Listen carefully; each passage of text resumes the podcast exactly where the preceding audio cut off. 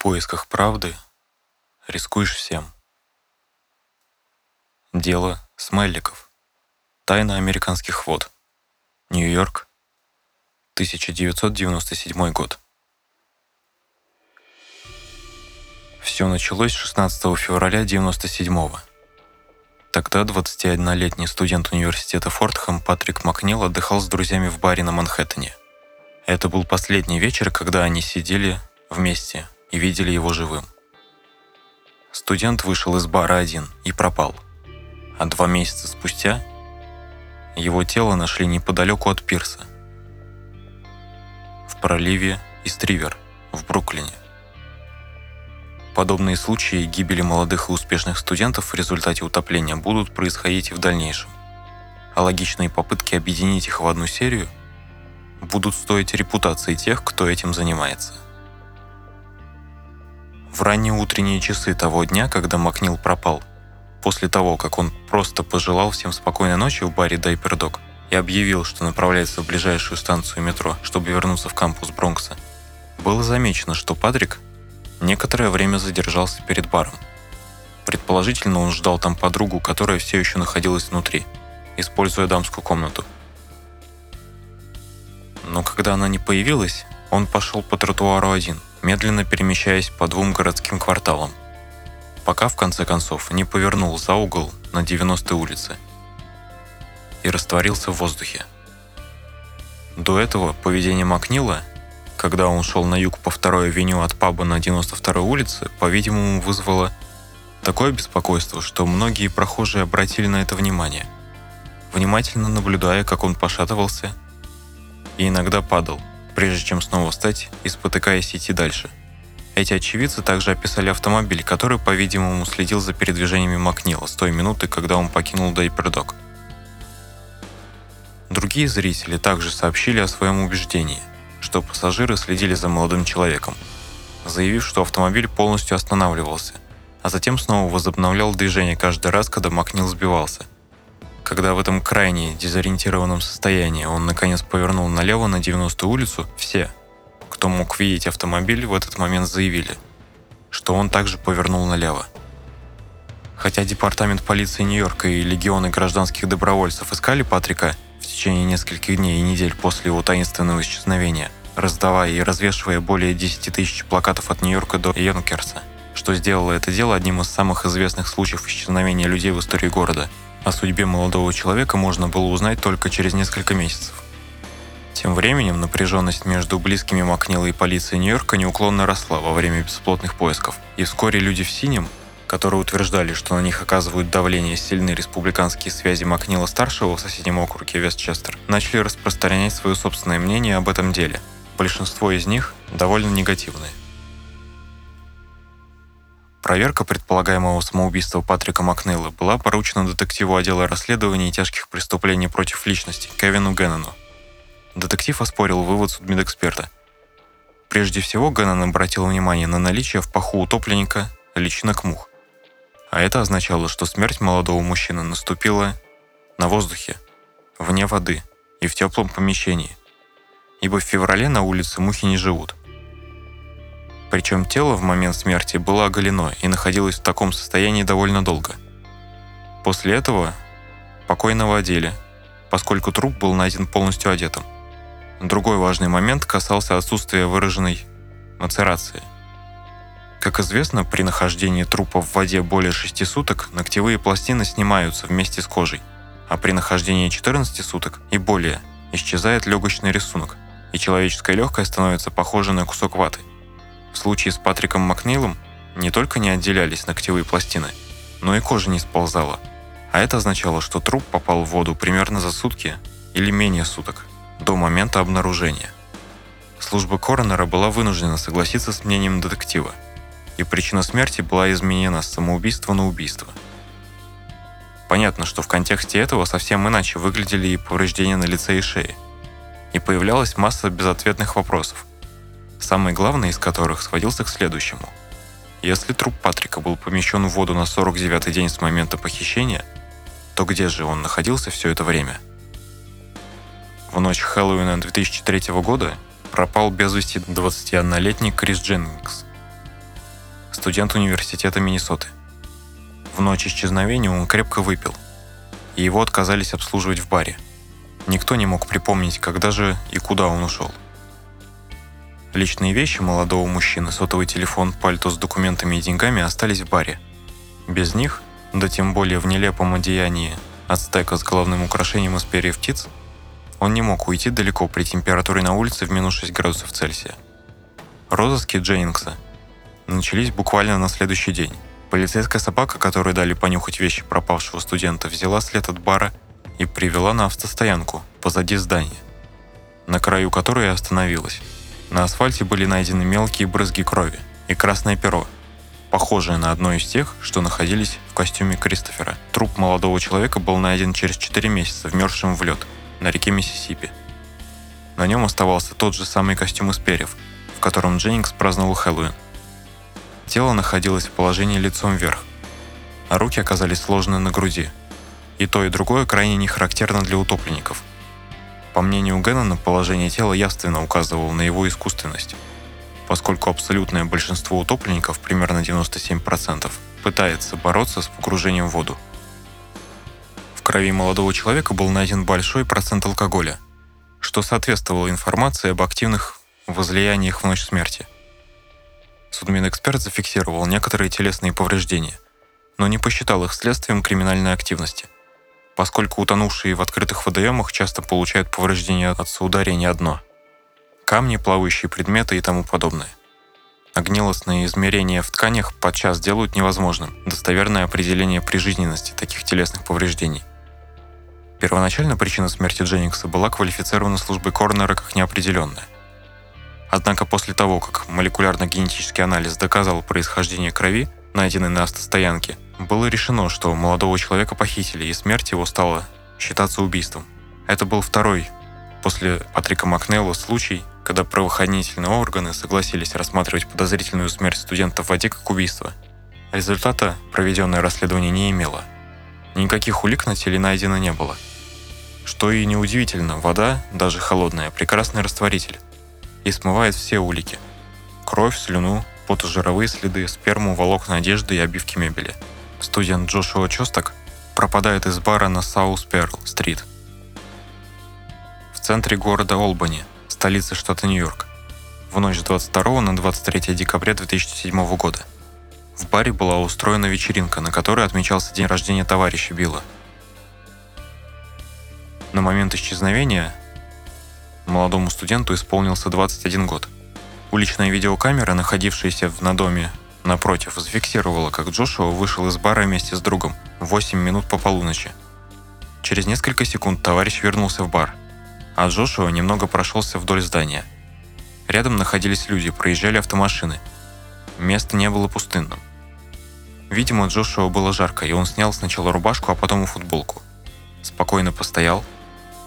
Он не шатался, стоял прямо, передвигался твердым шагом. Из поля зрения видеокамеры он вышел ровно через 3 минуты после того, как появился в дверях бара. На удалении в 90 метров от бара он еще раз попал в поле зрения уличной видеокамеры. На этом никто более его живым не видел.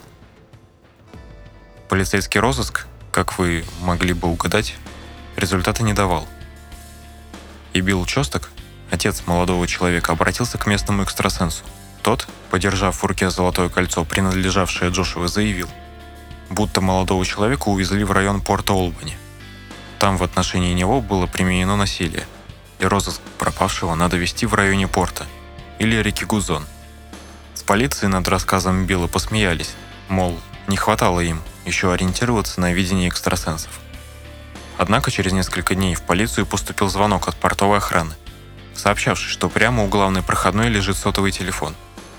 Причем появился он совсем недавно – возможно за час или даже меньше, до момента обнаружения.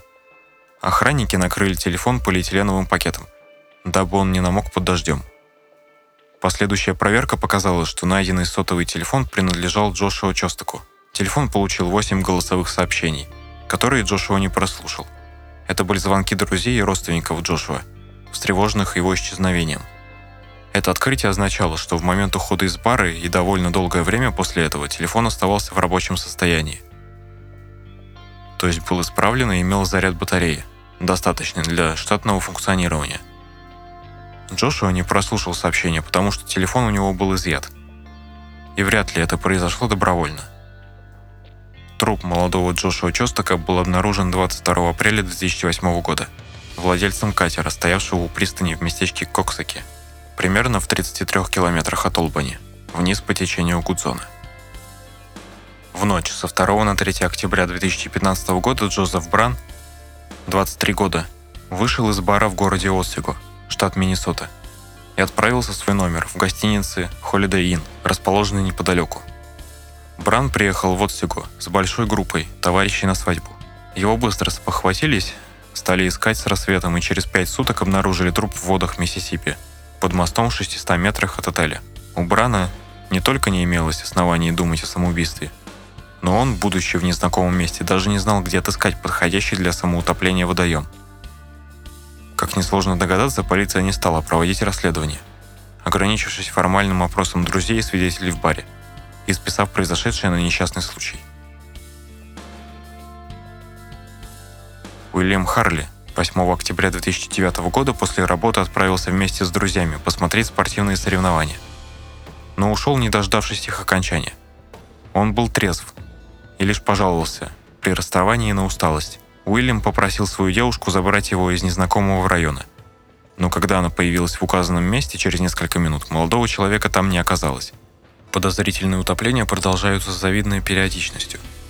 В числе последних случаев можно упомянуть смерть Бьорна Нордхауга, 21-летнего студента из колледжа Лютера в городе Декора, штат Айова, исчезнувшего в сентябре 2016 года и найденного утонувшим на следующий день. А в ночь на 30 января 2017 года исчез и на следующий день был обнаружен утонувшим Адам Райт, 21-летний студент колледжа Дартмут, штата Нью-Хэмпшир. Кстати, слово «колледж» в названии учебного заведения не должно вводить в заблуждение. Это просто историческое название. Речь идет об одном из девяти старейших вузов США. Причем это частный университет, престижный и очень дорогой. Помимо общих факторов, описанных уже, эти дела связывают загадочные изображения. Граффити в виде смайлов, найденных в области обнаружения тел. Чаще всего это был самый примитивный смайлик из круга, двух черточек, глаз и широкой улыбки. Лишь изредка попадались более тщательно нарисованные смайлики, к примеру, имеющие рога и язык. С течением времени вид этих смайликов начал обретать все более зловещий оттенок. Смайлики были нарисованы на заборах, камнях, на асфальте, деревьях или бетонных опорах моста. Нью-Йоркские детективы Кевин Геннон и его напарник Энтони Дуарте находятся в числе тех, кто считает, что это дело рук банды серийных психопатов-убийц. Простым совпадением наличие смайликов объяснялось бы наличие других изображений рядом с ними, а их в большинстве случаев не было – Кроме того, подозрительным было еще два факта. Подавляющее большинство утопленников были белые мужчины в возрасте от 19 до 23 лет, и почти все случаи произошли в штате Нью-Йорк, а также вдоль шоссе 94, в сторону Верхнего и Среднего Запада. Согласно самой популярной теории, мы имеем дело с очень слаженной группой серийных убийц. В 2001 году детектив Геннон ушел из полиции Нью-Йорка и стал частным детективом, после чего вместе со своим старым напарником Энтони Дуарте продолжил прицельное изучение убийств смайликов. Впервые связь между утопленником и рисунком смайла Ганнон и Дуарте обнаружили во время расследования смерти 21-летнего студента из Миннесоты Криса Дженнингса, что произошло в 2002 году, в день Хэллоуина. Когда тело Криса через 4 месяца нашли плавающим в воде, оно все еще было одето в хэллоуинский костюм. Когда Геннон изучал предполагаемое место, откуда Дженнингса могли забросить воду, он вдруг заметил рядом на асфальте рисунок смайлика.